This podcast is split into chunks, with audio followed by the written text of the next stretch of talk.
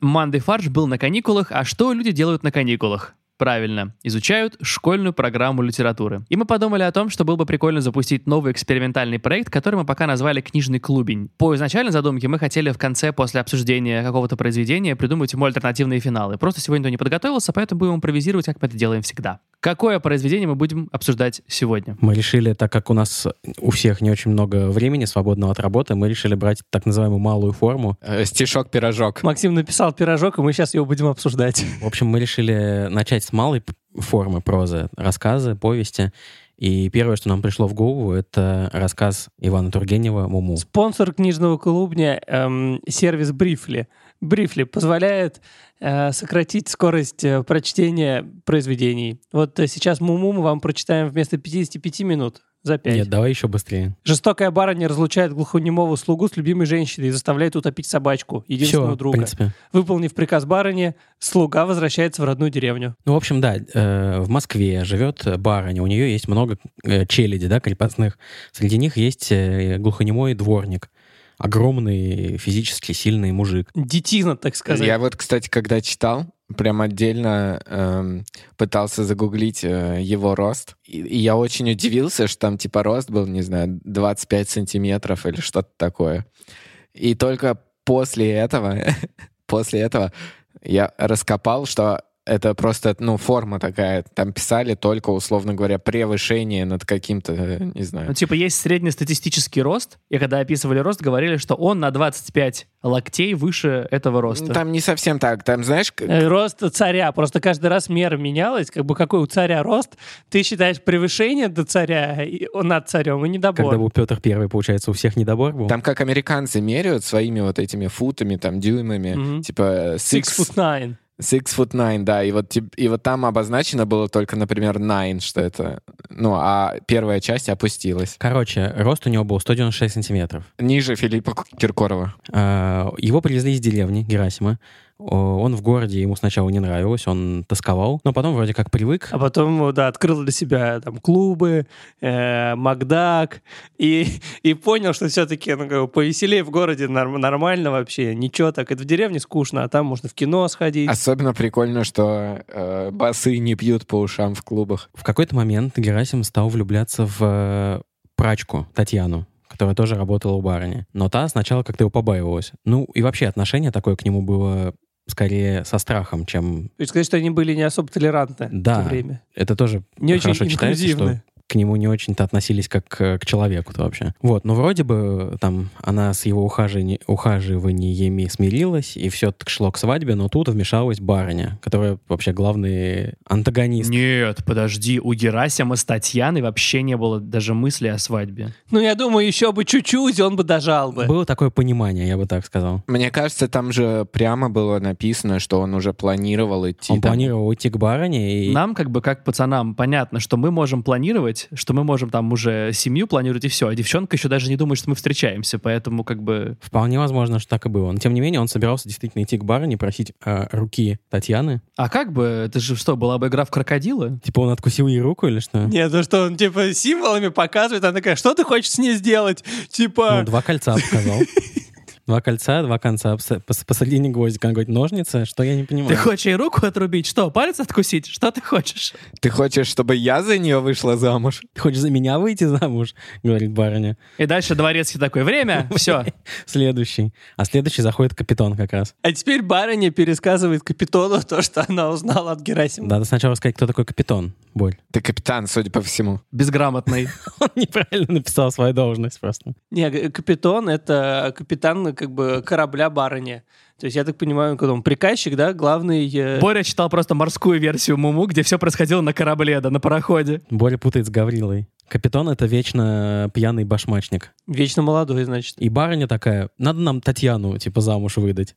А нет, наоборот, она от капитана плясала. Надо нам капитана женить, типа, а то он что пьяный ходит постоянно, пусть женится. Почему алкоголизм пытались вылечить свадьбой? Клин клином вышибает. Ну и вообще говоря, как бы, если у него жена, то жена должна ему скалкой по башке давать, когда он напивается, и у него пропадет всякое желание. По крайней мере, мне помогло. Нет, нужно заметить, что у барыни, в принципе, это большая семья достаточно. У нее есть старшие дочери, вообще, в принципе, у нее есть дочери, которые уже все выходили замуж, но только барыню никто не навещает, видимо, из ее скверного характера. Характера. Она развлекается тем, что вмешивается в жизнь э, своих э, слуг. Она воспринимает э, своих слуг как Sims. Типа, о, а давайте мы вот этих вот Sims сведем. Запрем их в туалете и поменяем дверь на стену. Это мем, который с Сибаину, который двух собачек сталкивает. Женитесь. Если я правильно понимаю, то это, в принципе, довольно распространенное явление было в те времена. Так вот, и барыня говорит, а давайте капитона женим на Татьяне. Ну и кто барыня как бы возразит, да? Хотя все знают вроде бы, и вся челядь знает, что к ней Герасим неровно дышит, но ты же барыне об этом не скажешь.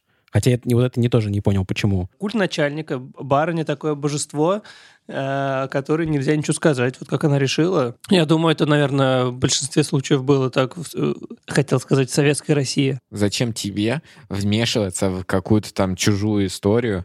Тебе сказали, пошел, делаешь. Ну, то есть, реально, ты же понимаешь, что на самом деле барыня прекрасный стратег. Поэтому зачем тебе вмешиваться в... Она бы не была барыней, если бы она не была... Она опять всех переиграла. Но Дворецкий же на самом деле хотел этому противостоять. Он думал, что это прихоть барыни и что она забудет. Поэтому он не педалировал Да, эту да. тему вперед. Но она почему-то запомнила. Он как э, классический Терпила. э, русский человек, Терпила Гаврила. он э, э, хотел противостоять, поэтому ничего не делал и надеялся, что забудут. Знаменитый русский способ, да, противостояния. Но барыня не забыла, и поэтому пришел вопрос о том, а как, как типа Герасима нейтрализовать в этой ситуации. Потому что его реакция, его все боялись, и он боялись, что он может, там, не знаю, убить кого-нибудь. Или хотя бы поколотить. Хотя при этом это тоже на самом деле бред, потому что он никогда не проявлял агрессии особой. Он просто достаточно угрюмый человек, который, ну, выполняет свою функцию и все. Но так как никто, ну, не мог с ним поговорить, никто не мог понять, что у него как бы на душе. Поэтому все думали, что он может быть, в принципе, жестоким. Это, опять же, к, к тому вопросу о том, что, типа, ну, он глухонемой, ну его нафиг, э, давайте лучше как-нибудь его обманем. Вот, и поэтому они решили проблему самым русским способом. Сделать вид, что они напоили Татьяну, и Герасим, э, увидев, что она пьяная, подумает, фи, Да, он не любил пьяниц, и он очень не любил капитана самого, поэтому они решили при- притворить Татьяну хмельной, и он бы вроде как отказался от нее. И так и произошло, как, как ни странно. План оказался действенным. а Татьяна оказалась э, хорошей актрисой. Либо он понял, что они притворяются, понял, что они пытаются сделать, и такой, ну ладно, фиг с вами. И решил притвориться, что он как будто бы поверил в их притворение. Э, Сразу два Оскара. Один за лучшую женскую роль, другой за лучшую мужскую роль. И через какое-то время Татьяна с мужем уезжают в деревню. Герасим очень сильно переживает. Но они уезжают в деревню не по собственной Ну, воле. Это опять же... э, Там ничего не происходит по собственной воле этих людей. Ну, тут фишка в том, что Капитон на самом деле, как ни странно, не перестал пить, а стал пить, по-моему, еще больше. Скалка маленькая была у Татьяны. И надо было попробовать еще раз, надо было его еще раз женить. И- Но он же не мусульманин. Ну, надо было его обратить, во, это еще лучше. Ты его, ты его обращаешь в мусульманство, ему, а, по вере нельзя пить, Вторая жена б, вторая жена ему э, запрещает пить. Ну, то есть, как бы, блин, барыня вот немного не додумала. А нельзя было просто запретить пить?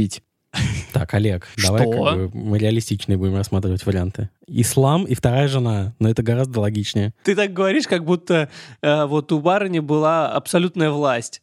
И она могла, э, как будто по, по ее слову можно было, э, могло все случиться. Могло случиться все, кроме чуда, то есть запрет на алкоголь. Да, она бы приблизила революцию на пару десятков лет этим решением. Вот. И Герасим простился с ними, идет по улице и увидел в реке собачку. Что было дальше? Он вытащил ее. А может, какие-то концерты у тебя или выходят новые альбомы? В общем, он вытаскивает щенка, которого кто-то хотел утопи- утопить. Подождите, я не понял, а кто это? Он идет по дороге куда? А это по той же дороге, которой Капитон шел со своей женой, или по другой? Капитон, капитон, улыбнитесь, только смелым покоряются моря. Все. В общем, он вытаскивает щенка. А можно вопрос? Он вытаскивает щенка и начинает с А, ним а жить. я можно задам? А, он зоофил? Это я и боялся. Ой-бой. Подожди, ну хорошо, он вытаскивает щенка, вот они живут вместе. Вроде, если я правильно помню произведение, все хорошо. То есть щенок растет, э, Да, он всем нравится. Единственное, что барыне никто о нем не сообщает, о собаке. Но всем остальным очень симпатична эта собака. И в конце концов барыня увидела ее в окно и такая, приведите ко мне, я хочу познакомиться типа с собакой. но нельзя просто выйти во двор, поиграть с собакой. Она никогда не выходит из дома. Я ни разу... Там нет сцены, чтобы она была не в здании. Подожди, а это какая-то метафора интересная или нет? Ну, наверное, на затворник это про декаден- всему новому. декаденствующее дворянство. Вот. И это знакомство с собакой оказывается не очень приятным. Давай как-то более масштабно. И это знакомство с собакой оказывается роковой ошибкой. Короче, собака чуть ее не укусила, да. Вот, и барыня такая, а ну-ка, избавьтесь от нее. Она агрессивная, злая, у меня повысилось от нее давление. И слуги подумали, она о себе или о собаке? Избавьтесь от суки, она сказала, и никто не понял, о чем она. Вообще довольно удивительно, как э, Герасим умудряется держать Муму в, ну, практически все время в своей комнате, в своей коморке. И барыня Он не знает там об этом. э, кормит, ухаживает за ней. Да, барыня об этом не знает, но при этом собака же, она обычно издает какие-то звуки. Я так понял, что она была лает, очень умной э, и не лаяла без повода. И Герасим уже в тайне стал ее содержать и э, владеть ей тайно. Очень плохая фраза.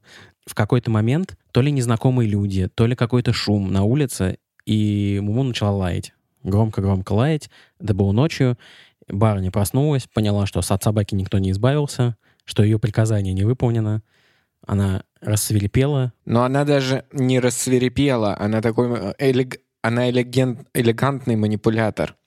Она э, сделала вид, что она жуткий нытик, что она не может спать из-за этого.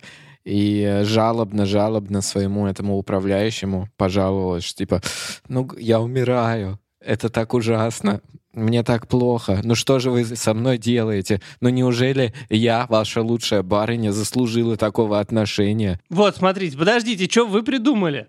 Вот она сказала, отнеси ее вон, а, там а, бла-бла-бла, э, она расстроилась. А, до самого вечера барыня была не в духе, ни с кем не разговаривала, не играла в карты, ничего себе. И, в, и, в- и ночь дурно провела.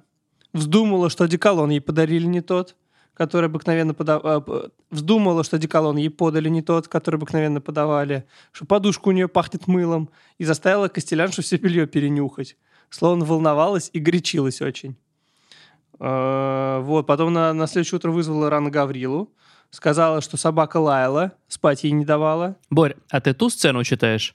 Не ту. Вот, смотрите, внезапный лай ее разбудил. Сердце у ней забилось и замерло. «Девки, девки!» — простонала она. «Девки!» Перепуганные девки вскочили к ней в спальню. «Ох, ох, умираю!» — проговорила она, тоскливо разводя руками. «Опять, опять эта собака! Ох, пошлите за доктором! Они меня убить хотят! Собака, опять собака! Ох!»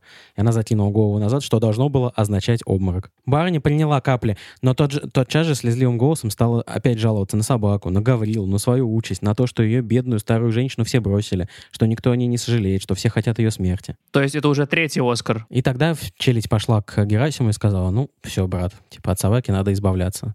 Герасим сказал, он сделает это сам. Пошел в трактир, накормил ее щами или чем-то там, да? Он сказал, я тебя подобрал, я тебя и убью. Ну, сказал бы, но подумал скорее. Если бы он был в Третьяковке и смотрел на картину «Иван, царь, э, Иван Грозный убивает своего сына», Или если бы Тараса Бульбу читал. И он пошел с собакой после трактира на то место, где он ее подобрал, сел в лодку, поплыл по Москве-реке и совершил свое дело. Утопил собаку, вернулся, собрал вещи и ушел самовольно в деревню. он так и... Я чуть не расплакался, когда э, прочитал вот эти строчки, когда он ее убивал. Сейчас давайте про, про сюжет даже договорим, да, и потом уже про ощущения. Э, собрал вещи, ушел самовольно в деревню, и так всю жизнь он жил бобылем, что называется. То есть без жен. Хочешь сказать, как э, представитель семейства Бобовых? Это как баблес. Что? Бе- без бабы. Баблес. В общем, у меня контраст был в том, что это совершенно не детское произведение, я не понимаю, почему его читают так рано в школе. Ну, то есть в пятом классе действительно вот про такое, скажем так, э, убийство и абсолютное уничтожение человека. То есть какой-то составитель программы такой, о, ну тут про собачку, он, видимо, тоже не стал дочитывать. Давайте, пусть это детям мы будем преподавать в пятом классе. А может быть, дети просто, э, ну, еще в том возрасте, который, когда не до конца понимают э, всей вообще жестокости произведения. Я точно не понимал, потому что я бы вообще, мне кажется, в депрессию тогда впал. Что вот э, есть барыня, которая такая а- абсолютная владыка, абсолютный правитель своих крестьян, Свои латифундии. что они безвольны. э, Да, ну и про подавление у личности очень правильно ты сказал, что это о том, как воля одного человека может уничтожить полностью личность другого и вообще других. А почему ва- вам кажется, что это непонятно э, пятикласснику? Я не уверен, что сейчас я что-то увидел такое скрытое, что не видел в школе. Почему он, он ушел самовольно, да, то есть его никто не отпускал после того. Ну, то есть, если он уже готов был ослушаться, то почему он не ослушался с убийством собаки? То есть, почему он не взял собаку, грубо говоря, и не ушел в деревню? Я, я не чувствую здесь противоречия. Мне кажется, он просто он осознает, что он не может э, не, не может ослушаться раз. И второе, что вот это, не знаю, там отчасти, наверное, чувство вины и чувство ответственности как раз э, за счет манипуляций. Но он-то не видел барыню, он не видел, что она умирает и закатывает глаза. Ну да. Но она же не велела ему оставаться при ней. Не, ну это понятно, что это по общим правилам. Типа, есть общее понимание, что он не может служить. Но при этом он же не э, ушел куда-то к другому он э, ушел в деревню барыни. Ну, понятно, да, что он не ушел туда, понятно, да. Но тоже это сделал без, без ее повеления, да? Он лупхол нашел. Если бы он не э, исполнил прямой приказ барыни, не, там, не убил Муму, может, он не мог бы с этой Муму жить э, в деревне. Почему? Мне кажется, он себя бы просто не простил за такое. За то, что он ослушался? Ну да. Ну, в смысле, как ты можешь нарушить, ну, прямой приказ, если ты крепостной? Кстати, вот я посмотрел э, текст, оригинал, первоисточник. Герасим даже не возвращался. Э, а, он просто ушел. Ну, как бы в поместье. Ну, то есть он взял Муму и ушел. Мало кто знает, что эпиграфом к произведению Муму было «Сделал дело, гуляй смело». Э, наконец Герасим выпрямился поспешно, с каким-то болезненным озлоблением на лице, окутал веревкой взятые им кирпичи придел петлю, надел ее на шею Муму, поднял ее над рекой в последний раз и посмотрел на нее. Она доверчиво и без страха поглядывала на него и слегка махала хвостиком. Он отвернулся, зажмурился и разжал руки. Герасим ничего не слыхал, ни быстрого визга падающей муму, ни тяжкого всплеска воды. Для него самый э, шумный день был безмолвен и беззвучен, как ни одна самая тихая ночь не беззвучна для нас. И когда он снова раскрыл глаза, по-прежнему спешили по реке, как бы гоняясь друг за дружкой, маленькие волны. По-прежнему поплескивали и постукивали они о бока лодки, и только далеко э, назади к берегу разбегались какие-то широкие круги. Вот эта вот тишина, она вот безумно. Я в школе, естественно, такого не прочувствовал, а вот э, сейчас э, мурашки. Даже сейчас мурашки по коже. А, знаете, есть много мемов про русскую литературу, про то, что э, там э, три слона, да, там новый человек, маленький человек, там лишний человек, а в основе этого гигантская черепаха под именем страдания. И, ну, это вроде как мемы, но в них есть большая доля правды. Ну, то есть э, мы много русской литературы, и Муму, мне кажется, прям хрестоматийный вариант, построены на том, что человек должен испытывать страдания. И здесь, может быть, ну, какие-то критики даже, я потом в Википедии прочитал, нашли, что это аллегория на русский народ, что Герасим — это русский народ что он вот сознательно себя облекает на страдания. Подожди, а Муму это что, счастье? Ну да, наверное. Муму — это демократия.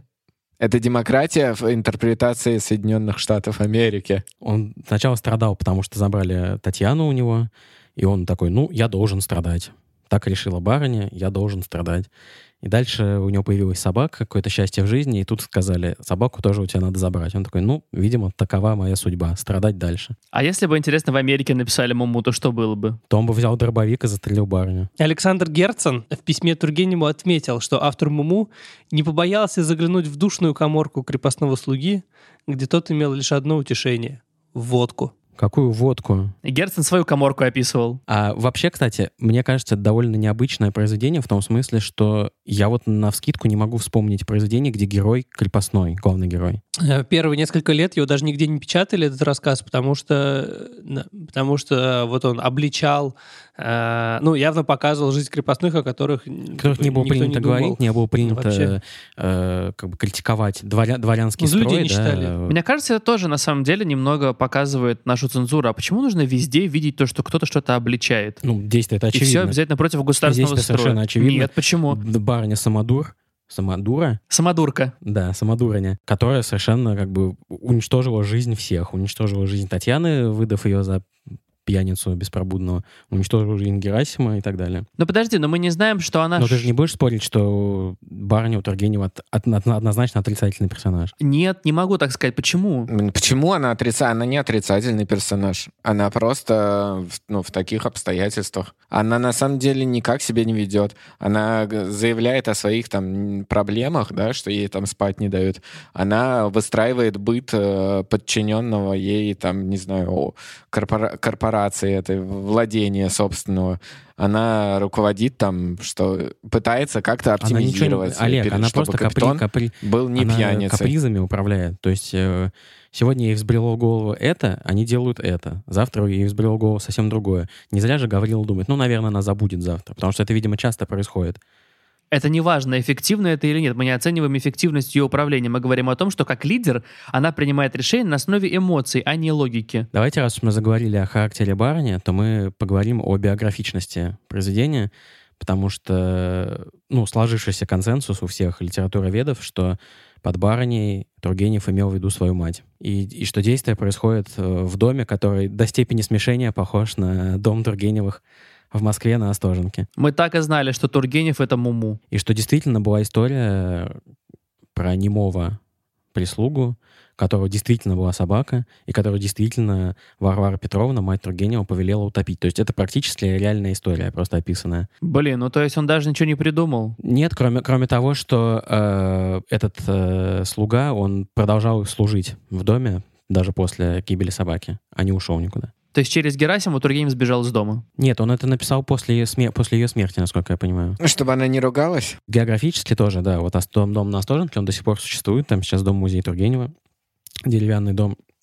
А собаку он подобрал, там э, указывается Крымский брод. Крымский брод — это там, где сейчас построен Крымский мост.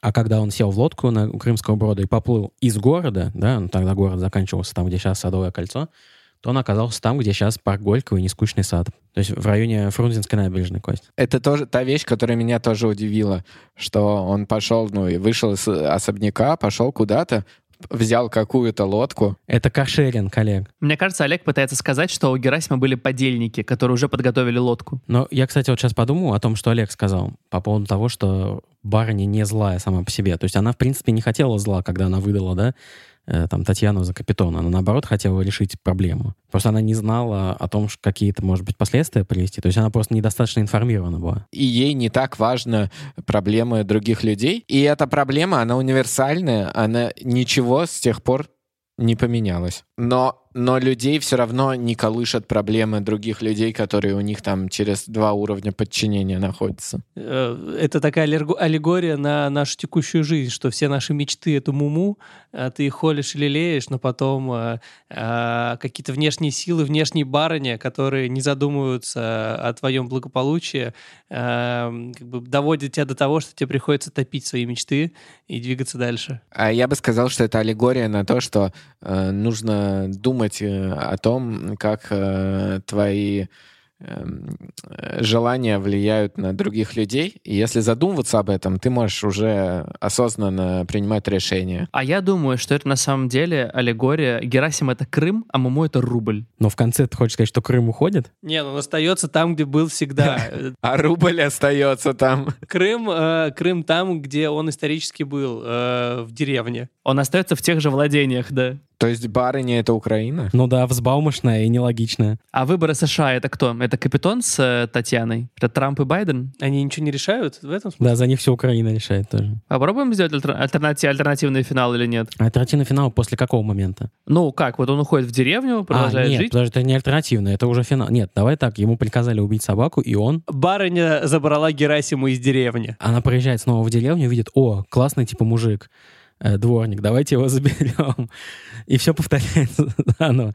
Он влюбляется в другую прачку уже. Все равно топит собаку, но при этом он э, начинает бежать и бежит до конца России. Но Россия нигде не заканчивается, Кость. Поэтому в Владивостоке он садится на паром и бежит дальше, как Форест Гамп. Эмигрирует в Америку и становится первым президентом Америки. Почему он становится первым президентом Америки в 1855 году? Значит, четвертым. А, либо он выслушивает это, берет барыню и идет ее топить. Неожиданный поворот. А собака становится барыней. И ничего не поменялось вообще в их жизни. Потому что она также эффективно принимает решения, как и барыня. Ну, короче, я думаю, что Герасиму говорят, типа, утопи собаку. Он такой неожиданно, да господи, как же вы меня все задолбали! Нет, он просто говорит «нет» и закрывает дверь. И все, и на этом заканчивается. Немая сцена. А может, э, заканчивается сцена из какого-нибудь другого произведения? Например, он пишет э, письмо Татьяне. Так там не заканчивается тогда. А, ну, выявляется Татьяна с капитаном, говорит, я другому отдана и буду век ему верна. Так это и есть та Татьяна, в которую Евгений Онегин влюбился? Еще девочка влюбился в нее Евгений, ее выдали замуж за посла, потом они развелись, и она стала прачкой в... э, у барыни. А, об- Обанкротилась, видимо. То есть получается, что русская литература — это как э, Marvel Cinematic Universe. Это Все, все одно. Э, Как бы они все связаны между собой. Капитон — это Капитан Америка, только русский — это Капитан Америка. Подожди, хорошо, ладно, давайте ответим на самый важный вопрос. Кто Танос русской литературы? Танос русской литературы — это Дантес. Ну да, он щелкнул. Он как бы щелкнул, и половина русской литературы, да, исчезла. Ну что, какой мы можем сделать вывод? Давайте так, Муму — это очень значительное произведение русской литературы. Несмотря на свой маленький объем, Можно сделать великолепный вывод, что э, размер не всегда имеет значение. э, нам, удалось, нам удалось его обсуждать больше часа, а это значит, что там есть что обсуждать, что там большое количество тем, проблем, и это говорит о большой силе Тургенева как писателя. Всем спасибо. Э, Пишите, пожалуйста, на mandysobakabrainstorm.fm, насколько вам понравился сегодняшний выпуск. Пишите в комментариях, пишите в наш чат. Кстати, ссылка на наш чатик есть в описании к этому выпуску.